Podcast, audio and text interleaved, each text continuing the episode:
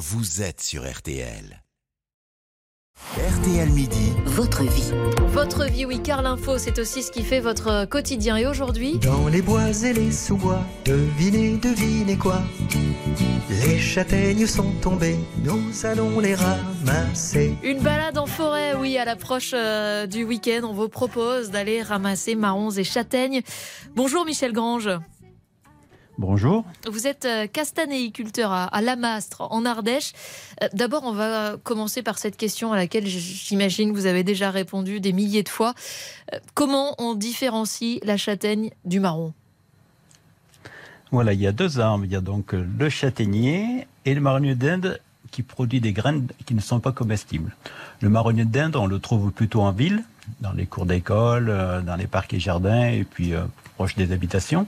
Alors que le châtaignier, c'est un arbre qui a été euh, plutôt sauvage, qu'on trouve en forêt, et qui a été un peu, on va dire, domestiqué, ou depuis, depuis le Moyen Âge, on a sélectionné les meilleures variétés qui ont été par la suite greffées et donc les, dont les fruits sont comestibles. Chaque fois qu'on consomme un produit à base de châtaigne, c'est là, là toute la difficulté, c'est qu'il peut être appelé ou châtaigne ou marron. Mais tout ce qu'on consomme, ce sont les fruits des châtaigniers. C'est ça, la crème de marron, c'est de la crème de châtaigne, pour être très clair. Voilà, oui. On produit des châtaignes, après le grilleur en ville va crier marron chaud, marron chaud. Quand on les transforme, euh, elles, ils peuvent être appelés crème marron, marron entier, marron glacé, euh, purée de marron, mais ce sont toujours les fruits du châtaignier. Qu'est-ce qu'on risque d'ailleurs si on On mange les les, distingue. les marrons d'Inde? Vous avez dit c'est pas comestible, ça, ça provoque quoi? Euh, oui, plutôt des, des troubles digestifs. D'accord. Et la- leur consommation est devenue la, la première cause d'intoxication alimentaire à l'automne maintenant. Il y a une grosse confusion. C'est pour cette raison que dans notre AOP Châtaigne d'Ardèche, on ne communique plus sur le terme euh, marron. Donc vous, vous êtes castanéiculteur, ça veut dire euh, que vous produisez euh, de la châtaigne. Euh, si on n'achète pas la châtaigne euh, chez vous, euh, on la trouve où euh, Dans la forêt? C'est c'est sur tout le territoire, dans toutes les régions, on a des châtaigniers? Donc les, châtaigniers cultivés, euh, on les trouve dans deux grands bassins. Le bassin sud-est, donc on va partir de, la Corse, qui est un département producteur, donc les Cévennes, le Gard, euh, la Lozère et le Var aussi.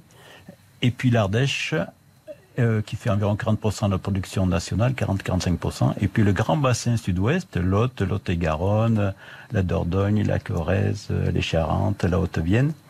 Et voilà, c'est plutôt des, plantations récentes. Et puis dans le, dans le Limousin, euh, voilà. Mais chaque fois qu'on on peut le trouver à la fois en forêt, mais là, ce sont des arbres sauvages. Mais la châtaigne est cultivée avec des variétés sélectionnées pour leur goût, pour leur facilité d'épluchage. Et euh, depuis, euh, je disais, le Moyen Âge, on a sélectionné une multitude de variétés. Comme ça, chaque région a ses propres variétés, des variétés qui sont reconnues. En Ardèche, par exemple, nous avons 65 variétés dans notre AOP. Et la plus récente a plus de 150 ans. Depuis, on n'a rien trouvé de mieux en termes de goût et de productivité. Oui, donc elle a déjà fait ses preuves.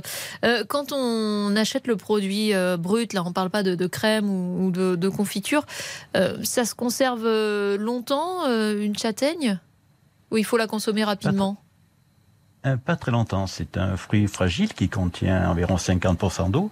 Euh, on regarde souvent de, la trouver au milieu des fruits secs dans les rayons, alors que c'est un fruit frais qui est aussi fragile qu'une salade, on dit. Donc il faut le rentrer, à, rentrer donc les, châtaignes euh, au frigo euh, pour bien les conserver, ou alors les utiliser. Le mieux c'est d'utiliser rapidement, mais les conserver au froid, le, pour les conserver le plus longtemps possible. Et combien de temps à peu près avant qu'elle perde en, en qualité justement?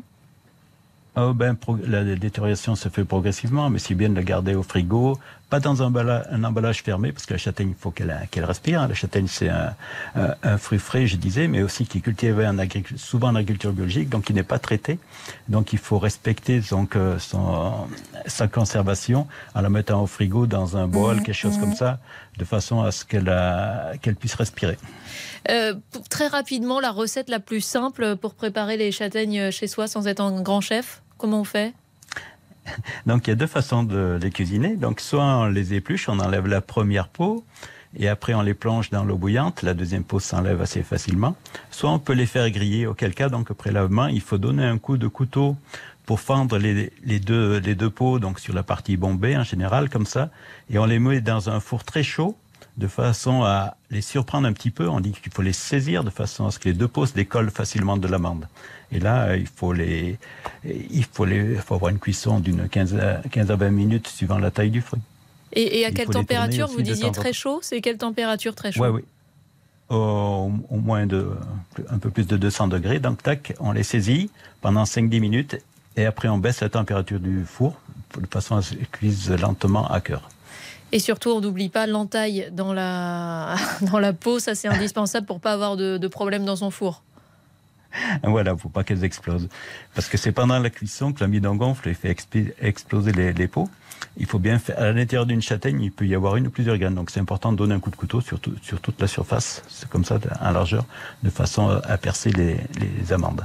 Merci beaucoup Michel Grand. Je rappelle que vous êtes castanéiculteur donc à Lamastre euh, en Ardèche et que c'est la saison des châtaignes que vous pourrez peut-être en trouver dans les bois et sous-bois euh, ce week-end si vous allez vous balader en forêt.